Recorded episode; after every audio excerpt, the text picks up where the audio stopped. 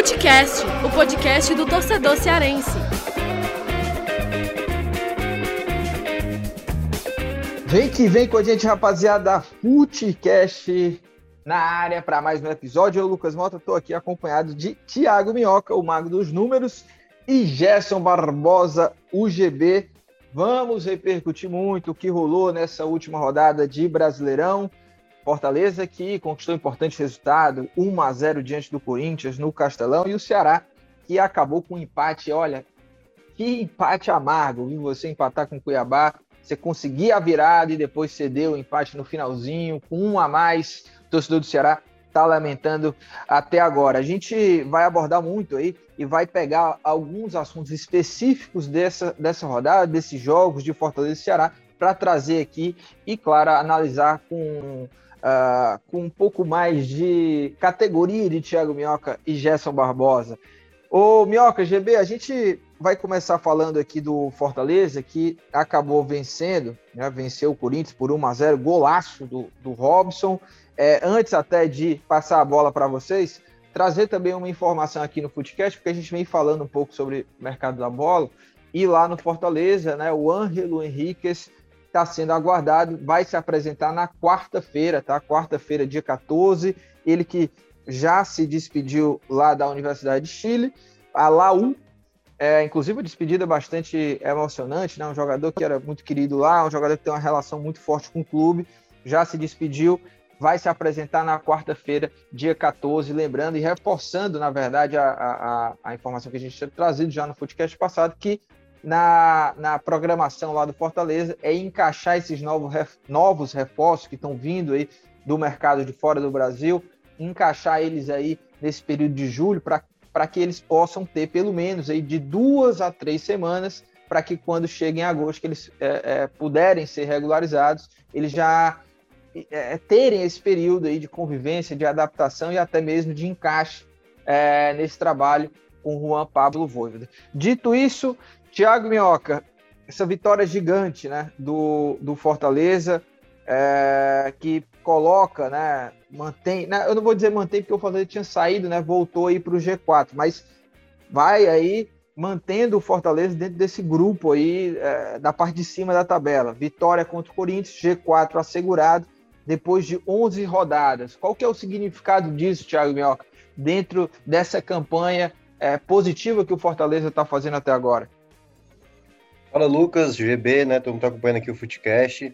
É, pois é, né? Mais uma vitória em que o Fortaleza apresentou suas qualidades de uma equipe organizada. Você vê, Lucas, que o Fortaleza, assim, quando você para para analisar, mesmo com, com mais detalhe, as jogadas criadas, é, a movimentação da equipe, para mim, é o que chama mais atenção, sabe? Na jogada do gol, por exemplo, em que o Robson recebe a, a bola, é uma jogada em que o Vargas ele, ele ataca, né? Ele vai praticamente como um ponta direito, ele passa, e aí o, o, o próprio Robson, ele se desloca como um meia para receber a bola ali, se eu não me engano, do Tinga, né, o passe no meio, e aquela jogada, minutos depois, né, do, do, do gol ali batido pelo Robson de fora da área, teve uma outra jogada muito parecida, eu acho que, se eu não me engano, o Felipe estava com a bola, e aí foi o David que se deslocou para o meio, recebeu a bola, quando ele bateu, a bola ainda desviou na defesa e acabou passando rente à trave do Cássio. Então é um time que é muito organizado, né? A movimentação no jogo contra o América Mineiro, por exemplo, o Tinga funcionando como lateral direito. Então é um time que, que sabe o que faz em campo. Por vezes, Lucas, vai ter a dificuldade pelas limitações de, de qualidade técnica, né? Porque o Robson, é eu acho que é o caso ímpar, né, do, do, da equipe. É o segundo artilheiro da equipe, né? Só atrás do David, chegou o seu nono gol tem assistências também, se eu não me engano, ele é o jogador com mais participações em gols do Fortaleza nessa temporada. E ao mesmo tempo é um jogador que perde chances inacreditáveis. Antes dele fazer o golaço que fez, ele perdeu uma chance cara a cara com o Cássio. É claro que o Cássio saiu muito bem naquela jogada, mas é, assim, não é novidade, né? O, a gente vê o, o próprio Robson perder chances inacreditáveis, mas é, isso é o que mais chama a atenção. A equipe como Fortaleza, eu sempre gosto de ressaltar isso que com Anderson Moreira, basicamente o mesmo time, não conseguia produzir um jogo tão, tão que convencesse, né? Tinha muito resultado, mas não tinha um, um, um bom rendimento, né? Como, é, como bola jogada. Esse Fortaleza do Voivoda não. É um time muito bem organizado, muito bem afinado, que faz, Lucas, e é para fechar essa minha primeira parte, é, você vê que até mesmo essas novas aquisições que o Fortaleza está tendo, Edinho, Henriques, eu não acho que seja uma questão de, de peças para ser a solução. Eu acho que são peças que vão ajudar nesse formato de jogo que o Voivoda estabeleceu. Porque para mim eu acho que é o grande mérito até agora desse Fortaleza é o trabalho do Voivoda, obviamente da comissão técnica, fazer com que esse elenco produza é, bem além né, do que a gente imaginava em termos de organização tática, de jogo disputado até aqui. Então, acho que o principal mérito do Fortaleza está nesse belo trabalho do Voivoda e de sua equipe.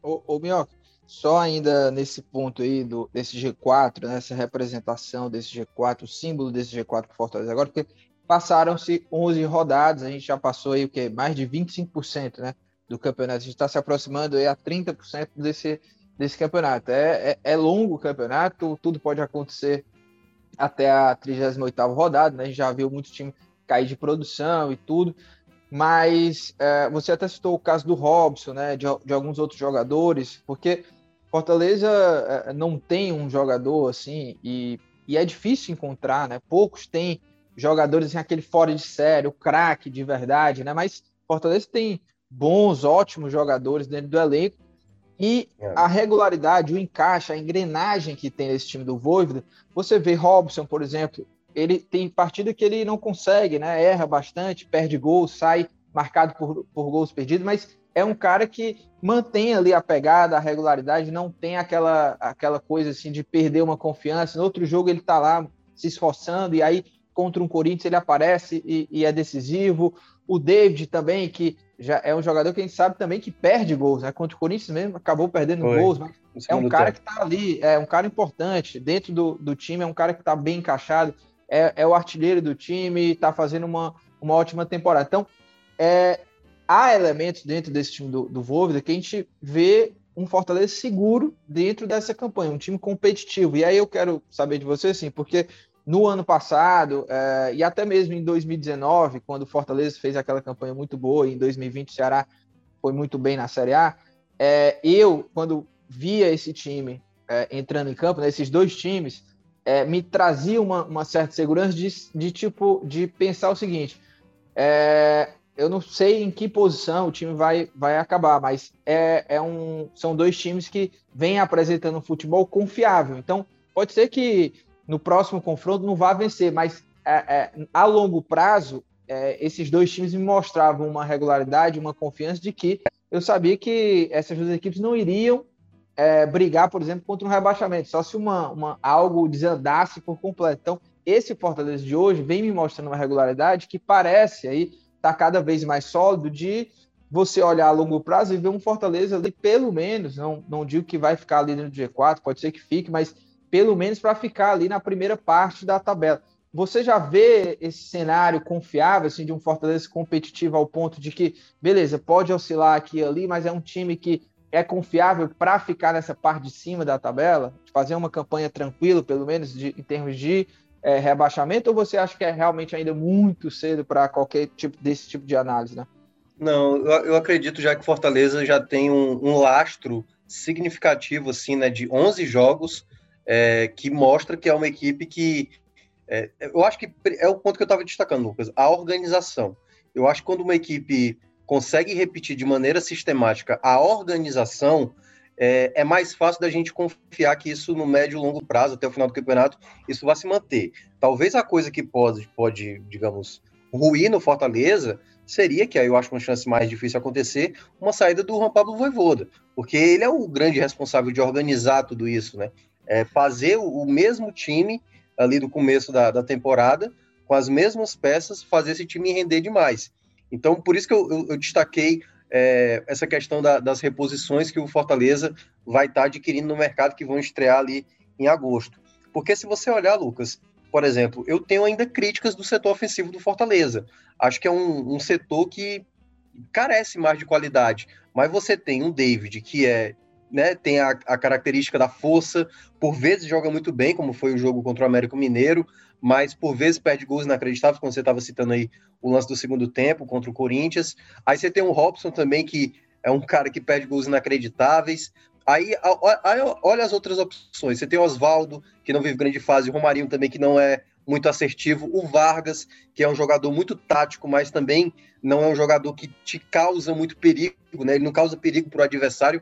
Então, a gente está falando de um, um, Fortaleza que tem um dos melhores ataques do campeonato, e eu ainda vendo um time que tem deficiência de ataque, né? Embora você tenha, possa compensar com o Iago Pikachu, que é um jogador muito decisivo, você tem ali é, jogadores como o próprio Tinga, né, que participam muito das jogadas coletivas e, e que parece ter se encontrado muito nessa posição de zagueiro que vira um lateral por vezes no jogo. Então, acho que esse é o principal mérito do, do, do time, que é, é, fazer um campeonato com uma organização que a gente, né, isso imaginando que o Voivoda vai até o final da, da, da, da competição, é enxergar que o Fortaleza terminará nessa parte de cima da tabela, um top 10 porque tem até agora apresentado isso. Embora vá ter agora é, desafios mais pesados, né? Vai ter o São Paulo, possivelmente o São Paulo misto, ou até o São Paulo reserva, depois Red Bull Bragantino, tem o Ceará, Palmeiras e Santos, né? Tá numa sequência aí de jogos paulistas e ainda tendo o CRB na Copa do Brasil, que é um desafios a mais para a gente ver mais desse Fortaleza que até aqui vem se apresentando muito bem no campeonato. Então acho que esse é o ponto principal. É um time que faz por merecer a quarta colocação que tem hoje e é, sem sombra de dúvida, uma, um dos melhores é, é, que tem apresentado o melhor futebol até agora nessa Série A.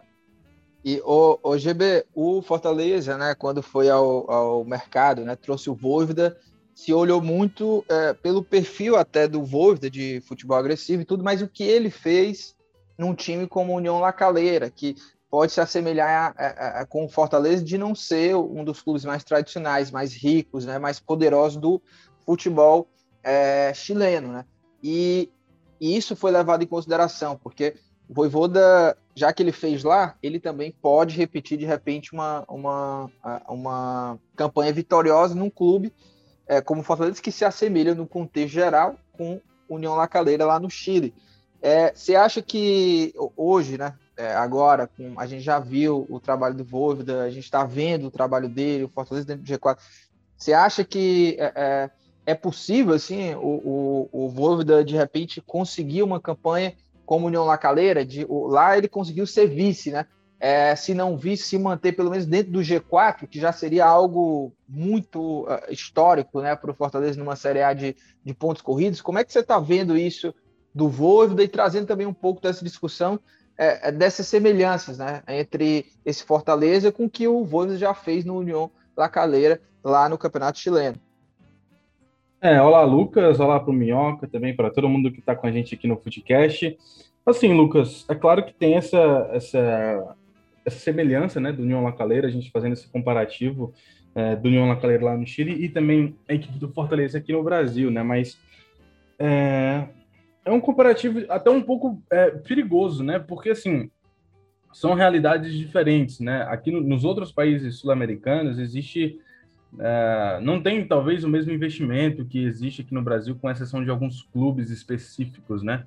Mas é, o que acontece é o seguinte: é, nos países, nos outros países aqui sul-americanos fora o Brasil, existe muita abertura para surpresas, né? Abertura para surpresas, clubes de médio porte, pequeno porte, que chegam ali numa Libertadores, beliscam uma vaga na Libertadores, conseguem ser campeão, enfim, arrancar um vice-campeonato. É, existem aberturas, né? Aqui no Brasil é muito difícil essa abertura acontecer pela disparidade de investimento que há entre os clubes, né? E não só isso, mas, é, enfim, poder de investimento de uma maneira em geral, né?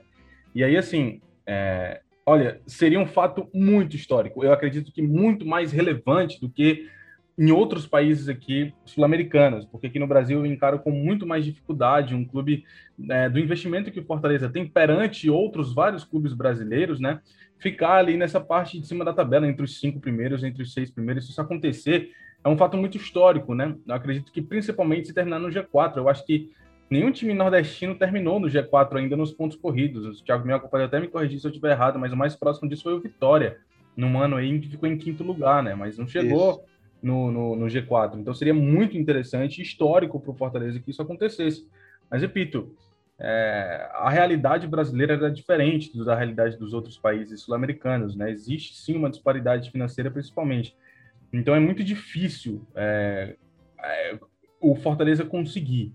Mas esses jogos iniciais, 11 jogos já, é, que o time já, já teve nessa Série A, é, metade, mais da metade né, de um turno, o Fortaleza já enfrentou clubes muito de, de muito aporte financeiro, clubes relevantes nacionalmente, e venceu, ou jogou de igual para igual, ou empatou. Então, assim, o Fortaleza mostra que tem sim capacidade, o Voivoda mostra que tem sim a capacidade de quem sabe fazer história nesse Campeonato Brasileiro, né?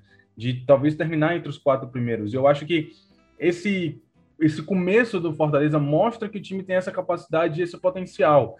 Vamos ver se o time vai ter o fôlego, né? É, para chegar até o final dessa forma. É, eu acho muito difícil, é, repito, pela questão dos investimentos aqui. Né? O Flamengo uma hora vai subir para caramba. É, outras equipes que também estão atrás do Fortaleza em, em determinado momento vão subir na, na, tabela de classificação, vão crescer no campeonato. Então, assim, vai ser muito difícil para o Fortaleza, mas o Fortaleza mostra nesse começo que tem potencial de fazer isso, Lucas. É, e, Minhoca, é muito importante, né, nesse momento, você criar gorduras, né? Porque, como o Gerson falou, vários times aí, a gente imagina que ao longo do campeonato eles vão se estabelecer, é, vão é, aumentar a força, assim, em termos de regularidade, porque você vai sendo eliminado de outras competições, né? O próximo adversário mesmo do, do Fortaleza, né? O, o São Paulo tem jogo importante aí no meio de semana, oitava de final de Libertadores, e que é, tudo isso conta, né? Essas equipes aí que, à medida que a temporada ela vai passando, né? Eliminações, o time vai se concentrando só no brasileiro, ou, ou até mesmo encaixando, né? Em, em várias competições. É, enfim, o próprio Flamengo aí que é, a gente imagina que em breve vai estar nessa disputa ali pela, pela liderança, né? Vai estrear técnico novo, Rogério Senna já foi embora. Mas, meu, antes da gente passar até de bloco para falar sobre o Ceará, tem um, é, dois pontos assim para abordar com você que é o seguinte: é a questão do Fortaleza, a termo do desempenho diante do Corinthians. Eu queria só que você destacasse rapidamente o que você viu de positivo, né? O que é algo que a gente vem falando aqui é, dessa intensidade, regularidade, mas principalmente é, a, a, parte do que você vê de ah, esse ponto eu acho que o Fortaleza pode melhorar. Acho que pode melhorar em relação para o próximo jogo, porque muitas vezes a gente exalta muito numa vitória, mas acaba não abordando alguns pontos que de repente ainda pode melhorar. E queria até que você também já trouxesse um pouco desse cenário desse próximo jogo do Fortaleza, que é enfrentar o São Paulo. São Paulo vai ter um, um jogo importantíssimo aí contra o Racing na Libertadores e vai enfrentar o Fortaleza no fim de semana, com esse desgaste aí, por mais que o São Paulo vá jogar em casa, né? Mas vai enfrentar o Fortaleza no fim de semana, como você já falou, talvez até com um time misto. Queria que você tocasse nesses dois pontos aí. É, Lucas, eu acho que esse foi mais um jogo em que o Fortaleza é, assim, você viu, né? Os 19 primeiros minutos do Fortaleza, Fortaleza finalizou 10 vezes, 10 vezes a meta do Corinthians, algumas até desnecessárias, como foi um chute do Crispim, que estava muito longe, longe, do gol, mas teve uma com o David logo no começo, teve uma com com Vargas de fora da área que o Cássio colocou para escanteio, teve essa que eu estava citando do, do próprio do próprio Robson, né? Então Fortaleza nos 19 primeiros minutos ele era senhor das ações. O Corinthians não conseguia ter essa bola, segurar essa bola. Era o Fortaleza sempre em cima, recuperando a bola e de maneira objetiva, sempre atacando. E quando faz o gol, é, eu até entendi ali em um determinado momento o Fortaleza não ter a posse da bola, até para ver como é que o Corinthians reagiria, mas eu acho que o Fortaleza tem que caprichar, e é uma coisa que. É, aí não tem, não tem o que falar, não é uma questão do técnico, né, Lucas?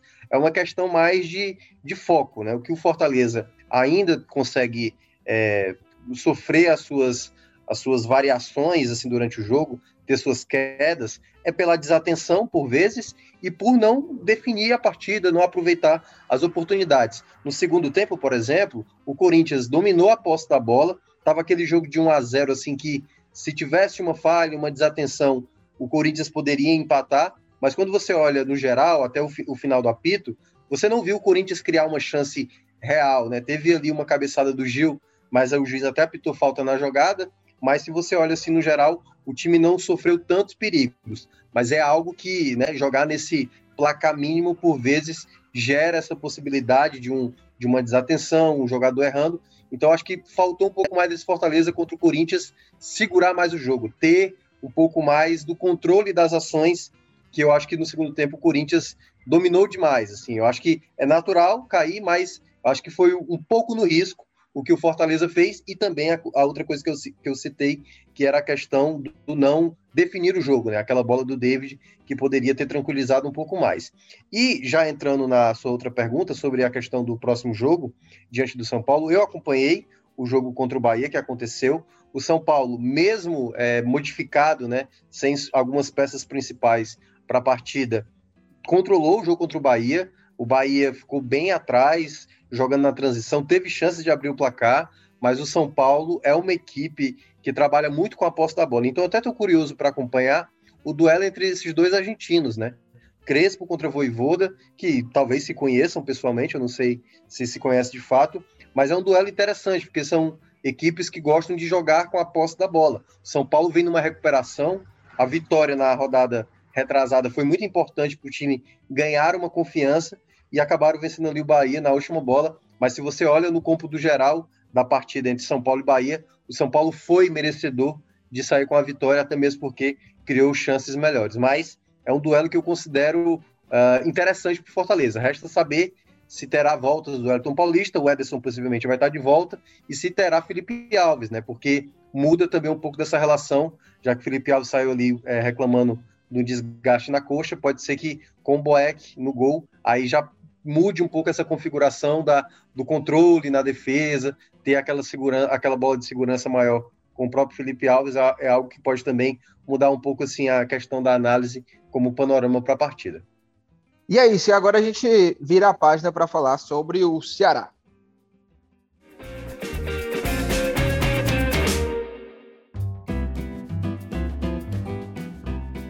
Gerson Barbosa, GB, olha, é, para a gente já começar esse bloco aqui sobre o Ceará, queria já que você me explicasse aí o que, que aconteceu nesse empate com o Cuiabá, por que, que o Ceará deixa esse jogo, né? Com muitas lamentações, tem algum culpado? Esse empate está nas costas do Guto? O que foi que aconteceu aí que o Ceará acabou é, empatando com o Cuiabá depois de virar, depois de estar com um a mais em boa parte do jogo? E deixou escapar os, os, três pontos, né? Acabou empatando aí um empate muito amargo. Mas por que? O que, que aconteceu, GB? Então, Lucas, é, a equipe do Ceará ontem, cara, a gente estava até acompanhando lá na rádio, né? O Thiago Minhoca também estava lá esperando começar o jogo do Fortaleza, né? Ele comentou o jogo do Fortaleza. E a gente assistindo, né? E durante assim, o segundo tempo, no primeiro tempo, eu acho que o jogo, o jogo foi. O Ceará estava até melhor em determinado momento, né? Só que no momento que aconteceu o gol do Cuiabá, eles estavam começando a crescer no jogo. Estavam começando a criar algumas oportunidades, o Ceará dando espaço, não dando aqueles botes que a gente já está acostumado quando um time adversário chega próximo da área. E em determinado momento a equipe do Cuiabá abriu o placar, né? Com o Elton, como o Thiago Minhoca falou, né? Já estava escrito que teria gol do Elton é, ontem contra o Ceará. E aí, assim, depois daquilo, rolou a questão da expulsão do PP, que eu achei muito inteligente a jogada do Jorginho, porque ele poderia muito bem ter continuado a, a jogada, né? É, ali no meio de campo, era um contra-ataque até muito perigoso para o Ceará, que poderia ter sido até um empate se fosse construído de uma maneira correta. Mas ele, acho que ele percebeu que era o PP e parou imediatamente, né? Ele, ele, ele parou por conta própria depois de ter sido puxado para ter a expulsão do PP. E aquela, esse, esse, essa, esse movimento, digamos assim, do, do de, de, inteligência do Jorginho pode ter, poderia ter vencido o jogo para o Ceará. Que aí no segundo tempo o time voltou com uma postura muito ofensiva, né? Tirou um dos volantes, colocou um meia no lugar do volante, depois fez uma troca também colocando o Lima para jogar. Então, assim, teve uh, uma melhora no jogo do Ceará no segundo tempo, naquele início do segundo tempo, uma pressão absurda Gabriel Lacerda e Messias estavam entre, na última linha, a primeira linha né, do, da equipe do Ceará estava ali entre o círculo central e a grande área do Cuiabá, né, de tão avançado que o Ceará estava. Estava realmente encurralando a equipe do, do Cuiabá e sem dar chances a contra-ataques para o Cuiabá. E foi nessa, nessa, nessa pressão absurda que o Ceará criou que o time conseguiu virar o jogo contra o Cuiabá. Fez o, fez o segundo gol, né? O primeiro em dois passes, inclusive do Lima, né? O primeiro gol do Rick, o segundo gol do Jael. E aí, depois disso, eu, eu, na minha cabeça, eu não falei isso na rádio, mas na minha cabeça eu imaginei que o Guto iria voltar para o seu esquema normal, e iria tentar ficar com a bola. O que eu entendi foi, eu até assim, eu não, eu não critico as substituições, sabe? É, com exceção da saída do Jael para a entrada do Ione, mas na verdade a entrada do Ione no lugar de qualquer pessoa, né? A gente tem que criticar. Mas é, no caso das substituições do Guto, eu não critico porque eu entendi, né? Ah, ele vai voltar para o sistema dele, ele vai ter dois volantes para segurar, se resguardar também defensivamente. Mas o que, que eu pensei? O Ceará tem um jogador a mais, o Ceará está claramente melhor do que o Cuiabá e consegue ser melhor que o Cuiabá, então vai tentar ficar com a bola, vai tentar construir com calma, vai tentar chegar, continuar pressionando talvez o adversário em determinados momentos para tentar chegar no terceiro gol e aí já ficar realmente mais tranquilo a partida. Só que aí não foi isso que o Ceará fez, né? Pode até ter tentado fazer isso, mas não conseguiu. É, conforme o tempo foi passando, o Cuiabá foi crescendo no jogo, o Ceará foi mostrando cada vez mais uma postura defensiva. Próximo dos 40 minutos, o time estava completamente defensivo, apenas o Ione na frente e ele não conseguia segurar a bola. O Ceará tentando jogar nos contra-ataques. Eu sei que é o que o Ceará tem de melhor, né? O Ceará do Guto Ferreira tem de melhor a oferecer, mas não dá. Não dá, você tem uma mais contra um time limitado, um time em que você acaba sendo superior tecnicamente. Você tem que tentar, você tem que tentar dominar o jogo. O Ceará deixou que o Cuiabá gostasse da partida. Chegou um momento, cara, que o, o, o Cuiabá ali no final do jogo estava pressionando o Ceará, os jogadores do Ceará dentro da área ali, a, a, um, alguns jogadores fora da área, parecia que era o Ceará que estava com a menos, sabe? Em determinado momento ali no final do jogo. Então o Ceará aceitou a pressão. O Breno falou por três vezes na transmissão, antes do gol, que o Ceará estava aceitando a pressão, que o Ceará estava deixando o Cuiabá gostar do jogo, que o Cuiabá estava chegando e que o gol estava amadurecendo. O Thiago Minhoca também falava lá enquanto a gente conversava em off, né? Que estava muito perigoso para o Ceará. E em cada chegada do Cuiabá, é, a gente percebia que os caras estavam realmente aparecendo por ali. E aí, num erro no meio de campo do Vina com Pedro Nares, um erro ali de entendimento, nasce o gol de empate do Cuiabá. E aí, imediatamente ao gol, né, quando a bola passa pelo Richard e vai pro gol, o Richard é o primeiro a pagar a geral, né? Ele já se levanta, sai gritando com todo mundo. É, acho que ele saiu gritando olhando para o meio de campo, né? Pode ter sido, pode ter sido em direção do Vina e também do, do, do Pedro Nares, né? Que os dois tiveram problemas ali numa jogada que parecia simples para os dois, né? Perderam a bola, que a fez o segundo gol, né? Ninguém no Ceará ficou satisfeito com esse resultado, mas olha, é, é, é para se lamentar, sabe? É um resultado assim que, ah, empate fora de casa, aquela coisa, é para se lamentar esse jogo do Ceará, mas se lamentar muito. E, e GB, só é, para complementar, né? É, para esse próximo jogo contra o Atlético Paranaense, né? É, queria que só que você destacasse é, é, rapidinho é, o que, que você viu de pontos positivos aí desse jogo, dessa apresentação do Ceará contra o Cuiabá, que devem ser mantidas para esse jogo contra o Furacão, jogo no fim de semana também dentro de casa, e os negativos, né? O que, o Ceará não pode repetir de forma alguma? Olha, de ponto positivo, né? É até difícil falar, porque assim, é um ponto positivo que eu não acho que dá para levar contra o Atlético Paranaense, embora seja um jogo em casa, né? Que é o Ceará mostrou que pode jogar com a bola, né? No segundo tempo ali, o Ceará mostrou que tendo a bola conseguiu construir. Tudo bem que sempre procurava os corredores laterais, buscando fazer cruzamentos, aquela coisa toda, mas o Ceará mostrou que pode construir com a bola. E eu acho que é uma coisa que até pode tentar fazer isso com o Atlético Paranaense, mas talvez seja até um pouco perigoso. Né? O Atlético Paranaense tem uma transição muito rápida e letal, então é difícil. Mas a, a, as questões negativas que o Ceará tem, que o Ceará leva desse jogo, cara, é o Ceará ter que entender o jogo e entender é, a maneira como a postura que o time tem que, tem que, tem que apresentar, cara, em determinados momentos do jogo. Se o Ceará ficar com uma mais de novo nessa partida contra o Atlético Paranaense por mais de 50 minutos durante o jogo, o Ceará tem que se impor, cara, independente de estar com o resultado na mão. O Ceará tem que se impor, o Ceará tem que ficar com a bola, o Ceará tem que tentar rodar a bola, você tem um jogador a mais, cara. É um espaço, é um espaço que o adversário não vai conseguir ocupar. Então, assim, é, assim, o que eu acho é que o Ceará precisa ter posturas em determinados momentos do jogo, mas tem que entender as posturas, né? Eu acho que isso passa muito pelo Guto também. Passa muito pelo Guto. O Guto agora, principalmente depois do que aconteceu aí nos últimos tempos, né? O Guto é um cara que vai ser sempre criticado pela torcida. Ou pelo menos a torcida vai, vai olhar o trabalho do Guto com um pé atrás. E depois desse jogo contra o Cuiabá não, não e, tem como ser diferente, né? E ele então, tá até que... pegando uma imagem, né, GB, de como se não fosse um técnico ousado, um cara que é muito precavido, né? Exatamente. É um cara, é, enfim, que eu até entendo que é a filosofia dele, né? A questão defensiva, né? Acho que o Thiago Minhoca falou aqui, se não me engano, ou foi, ou foi alguma outra pessoa, é, em outro programa, enfim, sobre que assim, até a maneira dele enxergar o jogo é defensiva, né? Quando ele vai falar nas coletivas. A gente, a gente achando ruim que o Ceará não, não criou durante um certo jogo, o Ceará foi mal. E ele, critica, ele elogiando a parte defensiva. Ah, não, fizemos um jogo muito bom, que a gente conseguiu se defender e tudo mais. Então, assim, a filosofia dele, a maneira dele pensar futebol é defensiva. Mas, assim, é... não é defensivo demais, assim, não, cara. O Ceará tem que, o Ceará tem que entender certos momentos dos jogos, tem que entender também como se portar contra determinados adversários e saber ter a postura correta nesses momentos, né? Porque o que aconteceu ontem contra o, o que aconteceu ontem, no caso no domingo, né? Contra o Cuiabá é uma coisa que não pode acontecer mais não. E o Minhoca, e sobre uh, o Ceará, essa questão do empate, né? O Ceará, por outro lado, permanece aí invicto ainda na Série A, uh, com sete jogos, né? São sete jogos agora com esse empate é, com Cuiabá sem perder.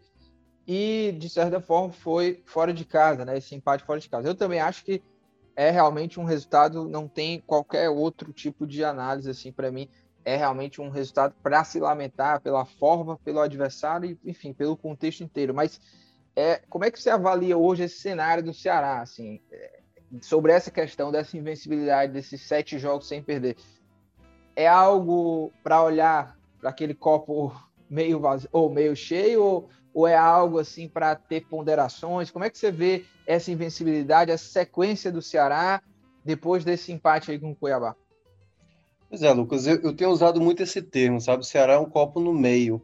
E é um copo no meio que eu considero mais para o vazio. Vocês sabem que, por vezes, eu sou o cara que olha mais pela perspectiva mais pessimista, se, se muita gente considerar assim mas é, é, na ideia do potencial dessa equipe. Olha, olha como é curioso. No, no, no, jogo em que o Ceará, mais da metade do jogo, o Ceará foi melhor do que o Cuiabá, sob o Guto. Ah, olha, olha que louco. O Guto foi ousado na hora que foi preciso virar. E o Guto, ele, ele, ele abdicou de continuar nesse formato pelo receio que é maior do que ele. Eu vou até pegar exatamente a fala que o GB estava dizendo, né? Ele, o Guto deu uma entrevista para o pessoal lá do, do Futuri, e ele foi perguntado sobre isso. Quais os indicadores, no caso a pergunta foi feita para o Guto, que ele, no caso o Guto, utiliza para mensurar o sucesso do modelo, do modelo de jogo? Aí ele respondeu: no Ceará, que ele, ele tem. É, eu vou falar como, como ele falou, né? No Ceará tem utilizado o número de chegadas do adversário ao gol.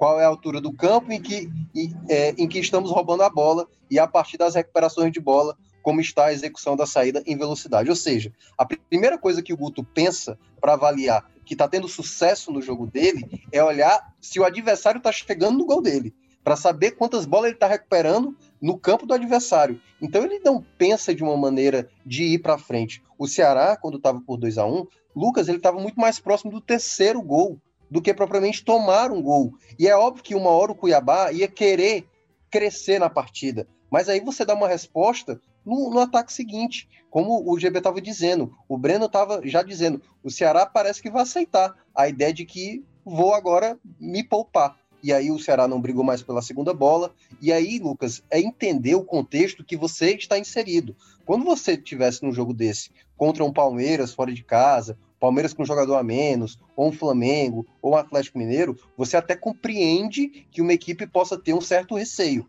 Mas da maneira você enfrentar uma equipe que ainda não venceu, como é o caso do Cuiabá, Cuiabá com um a menos, o vareio de bola, né, como o Ceará pressionou e colocou, e acho que o GB chegou a mencionar, acho que no, no, no Esporte do Povo, não sei se ele mencionou agora no comentário dele, os zagueiros do Ceará, Lucas, estavam trabalhando do, da intermediária ali, do, na metade do campo para frente, ou seja, o Ceará tem capacidade para isso.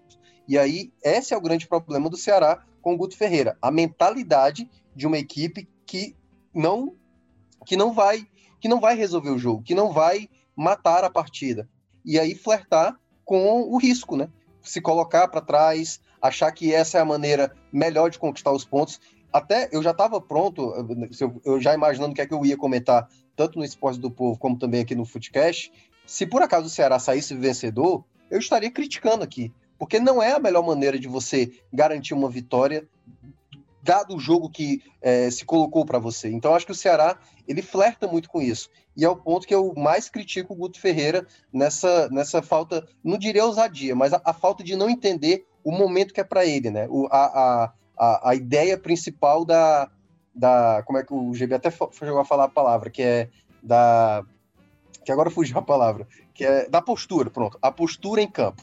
A postura em campo de você não prevalecer contra o adversário que está nas cordas. Parecia uma luta de, de MMA quando o Ceará bateu ali no segundo round, só faltou no, no, nocautear a equipe e aí simplesmente não definiu, não fez a finalização, deixou a luta correr e acabou tomando um golpe ali no final, que de maneira bizarra, né? Ali o, o Nares junto com, com o próprio uh, com o próprio Vina, que claro, erro pontual deles, mas o, o Guto e, e o, o Guto principalmente não pode justificar que esse empate veio por conta de erros apenas de dois jogadores da equipe. Foi realmente a postura em campo que eu acho que incomodou. Oh, e, e GB, para a gente fechar o assunto aqui, Ceará, e para as dicas, finalizar o programa, é, no episódio passado a gente falou muito sobre o Saulo, ser esse novo ideal, mas o Saulo já foi embora, né? É, inclusive, é, para o torcedor aí mais desinformado, e acho que não é o caso aqui de quem está aqui no podcast, né? A gente tem lá no nosso portal todas as informações, valores, né? Teve coletivo do Robson de Castro, presidente do Ceará, também falando sobre isso, da saída do Saulo, que já, já, já foi confirmada né, a negociação, a saída dele, os valores também envolvidos, por mais que a gente ainda não saiba exatamente qual clube, porque isso ainda não foi revelado, mas Saulo Mineiro já não é mais é, o 9 do Ceará, não pode ser mais o considerado 9 ideal, porque já não está mais nem jogando, né?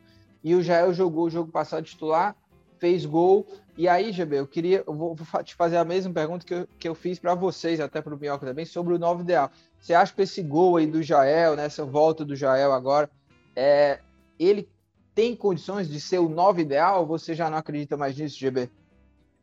Lucas, é, eu acho que eu só vou acreditar nisso no momento em que ele emplacar uma sequência, né? Porque toda vez que a gente falou que o Jael poderia ser o 9 ideal, no, nos próximos jogos ele voltou a não performar. E eu acho que ontem é, ele ficou na média. Tudo bem que ele fez o gol, ele fez paredes ali, muito interessantes durante o jogo, um pivô muito interessante ele fez. Mas, cara, ele parou muitas jogadas ofensivas também. Muitas jogadas promissoras ali. Ele parou passes errados de dois metros. Talvez seja uma questão de ritmo, né? E aí, com ritmo, ele pode consertar esses problemas é, bobos, digamos assim, que ele acabou cometendo. É verdade. Mas, assim, é, eu acho que ele. É difícil falar se ele é ou não esse novo ideal, porque ele precisa ter uma sequência. E ele não o problema, tem... né, GB? É que, tipo assim, ele forçou o amarelo até por conta do julgamento que vai ter sim, nesta quinta-feira, e aí já vai perder essa sequência que você está mencionando. É, é, e era isso que eu ia chegar, né? Porque assim, é, já tem o um julgamento agora, e aí no jogo que o cara vem bem, como aconteceu também no, no início da temporada, ele fez, ele, ele vinha sendo, todo mundo pedindo, já eu tenho que começar uma partida de titular, já eu tenho que começar uma partida. E eu acho que ele começou uma partida de titular e foi muito bem. Só que depois ele se machucou. Eu não entendi, não lembro agora exatamente como é que foi. Mas assim, ele não. Toda vida que ele começa a jogar bem, algo impede que ele continue uma sequência, que ele tenha uma sequência. E vai ser agora mais uma vez, né? Porque tem um julgamento, ele já forçou o terceiro amarelo, tá suspenso do próximo jogo contra o Atlético Paranaense. Ele e o Jorginho, o Jorginho também eu acho que, que forçou, né? Até porque emprestado pelo Atlético Paranaense, imagina que não pode jogar, não pode enfrentar a sua equipe. Então, também forçou o amarelo para se limpar. Mas, é, assim, não vai, já não vai ter essa sequência, porque ainda faltam quatro jogos, cinco jogos para ele cumprir a suspensão. E aí, como é que vai ser? Vai, vai ser mantida a suspensão dele, a punição, no caso? Vai ser. Vão diminuir, vão aumentar? Como é que vai ser? O julgamento acontece na quinta-feira. Então, assim, ele não vai ter essa sequência. O Ceará vai ter que voltar a jogar com o Kleber. E aí, enfim, é uma situação complicada. E outra, o Kleber tá pendurado. Aí o Jael pega quatro jogos, o Kleber chega no próximo jogo, leva um amarelo. Quem vai ser o centroavante do Ceará na outra rodada? Então, assim. É, é complicado, é uma situação complicadíssima que o Ceará está vivendo. Jesus. Pois é, pois é. É uma situação muito complicada que o Ceará está vivendo nesse momento. E assim, cara, é difícil falar se já é o novo ideal. Eu preciso de uma sequência dele bem, porque ele é muito inconstante. Faz uma partida bem, quatro ruins. Então, eu preciso de uma sequência dele para afirmar isso. Hoje não tenho como afirmar. Partiu dicas aleatórias.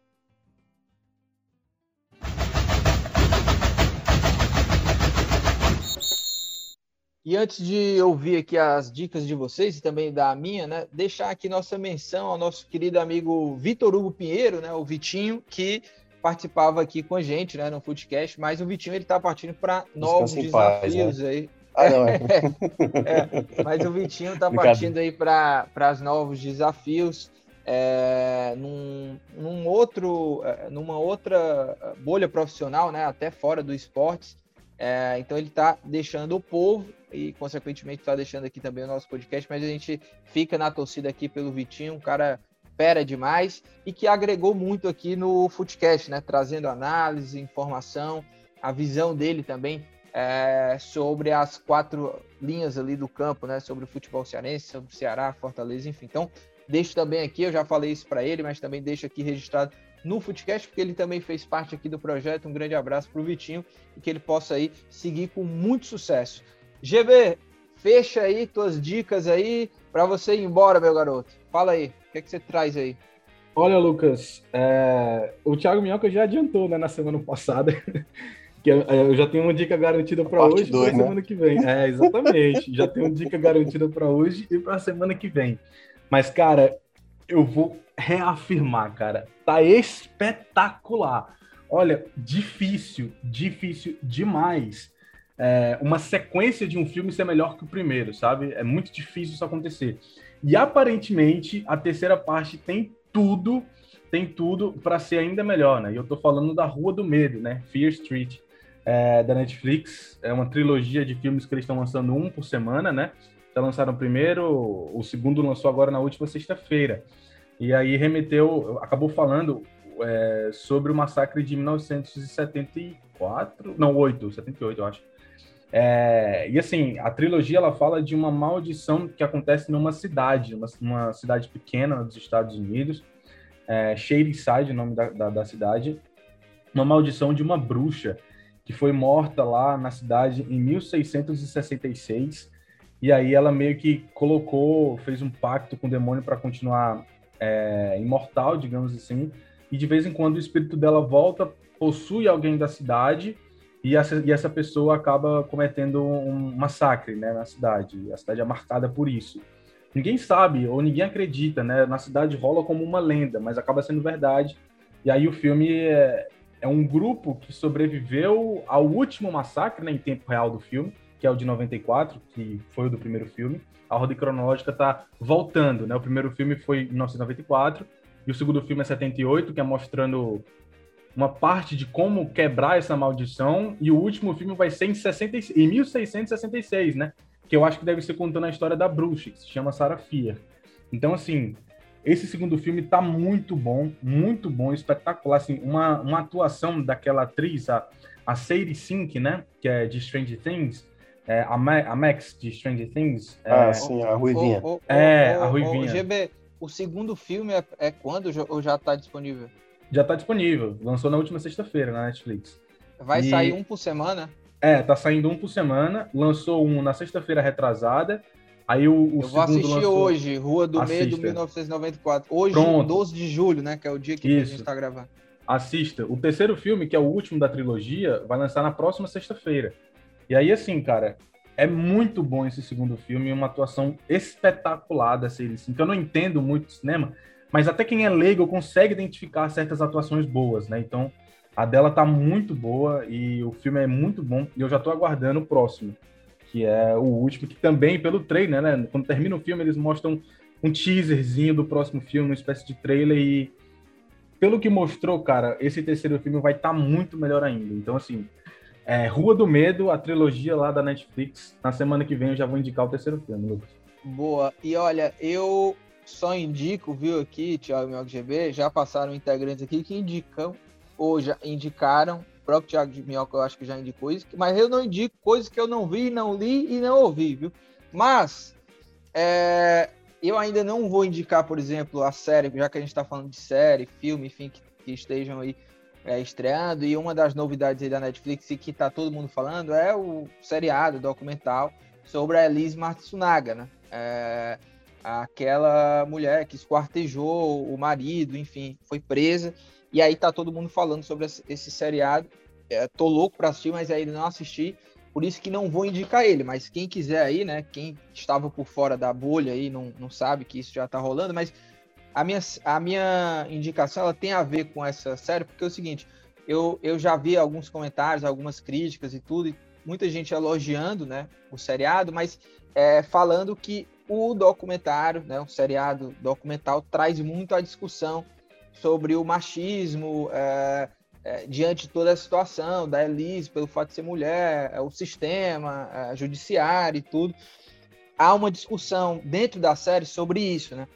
E aí eu pego esse gancho para indicar uma, uma série que traz uma outra mulher que também participou de um crime, que é a série, eu não sei se vocês já assistiram, chamada Lorena. É, essa mulher, ela, ela é, decepou né, o, o, membro genital, né, o órgão genital do, do, do então marido dela, e foi presa, claro, e aí a série traz essa história com entrevista também com ela, né, e com o cara, né, o marido que ele sobreviveu, e traz uma discussão também é, é, por trás disso tudo sobre o sistema judiciário lá nos uh, Estados Unidos, isso aconteceu lá, é, falando um pouco também sobre essas questões, né? Sobre o machismo que é, até mesmo da cobertura lá da, da, da, mídia em cima desse caso e, e, o peso que era pelo fato dela, dela ser mulher. Então, é a minha dica aí. Lorena, esse seriado tem disponível na, na Prime Video e espero que no próximo Footcast, né, na, da outra semana, do começo da outra semana, eu já posso ter assistido também o Elis Matsunaga e trago aqui, de quem sabe, uma indicação. Vai lá, Thiago Minhoca, fecha aí com chave de ouro, meu amigo. Cara, eu vou indicar um filme, eu não sei se eu já indiquei ele, até porque já tem um tempo, acho que tem uns dois ou três anos, e pode ser que eu já tenha indicado antes, que é um filme que está na Netflix chamado Ex Machina. É um filme muito bom com, com o meu nome desse é Rayon Glosson, assim. não, Demno Gleeson, Demno Gleeson, o Oscar Isaac, né, aquele que fez Star Wars, e a Alicia Vikander, que é a, a Tomb Raider original, é a Lara Croft de, de, hoje em dia, que é um filme que conta a história de um, um programador e tal, é, que ele vai ajudar um cara, que é exatamente o Oscar Isaac, né, que é o, o dono lá da casa, e ele tem uma tarefa de, de ajeitar uma inteligência artificial, tipo um robô e tal, que é a, a personagem da Alicia Vikander, sabe? E, e o filme ele é, ele é ficção científica, daquelas com uma história muito bem feita, sabe? Fala sobre a coisa do tipo que é assiste Blade Runner, né? A, a coisa da inteligência artificial, o que é vida, o que é que é verdade e tal, sabe? Que é tem umas coisinhas que, que são mais ali, como é que eu falo, filosóficas, assim, sabe, para entender. Mas ele não é um filme cabeça, ele é um filme bem, bem interessante, assim, sabe? Então é um filme muito bom, Ex Machina. Tá lá na Netflix, eu vi que tá na Netflix. É muito massa esse filme, eu já assisti. É, é muito bom, né? Pois é. E eu gosto muito do elenco, eu gosto muito do, dos três o atores lá, principais. O, o, o nome do Isaac. cara que você. É, o Oscar Isaac, ele, ele é, é muito É bom, né? E, é, e é bonito também, eu acho ele bonito. É, não, bonito ele é mesmo. Mas ele é, é ele é fera, é talentoso, viu? Mas, Mas é. enfim, viu, Thiago Minhoca? Não tão lindo como você, tá? Mas ele é, é bonito isso. mesmo. E talentoso. E não tão talentoso como você, tá, Thiago Minhoca? Mas é isso, viu, Minhoca? Um beijo para você, pro GB, para todo Obrigado. mundo aí que nos escutou. Este podcast é uma realização do Povo Online, da edição, nossa querida amiga Mariana Vieira, né? Um abraço.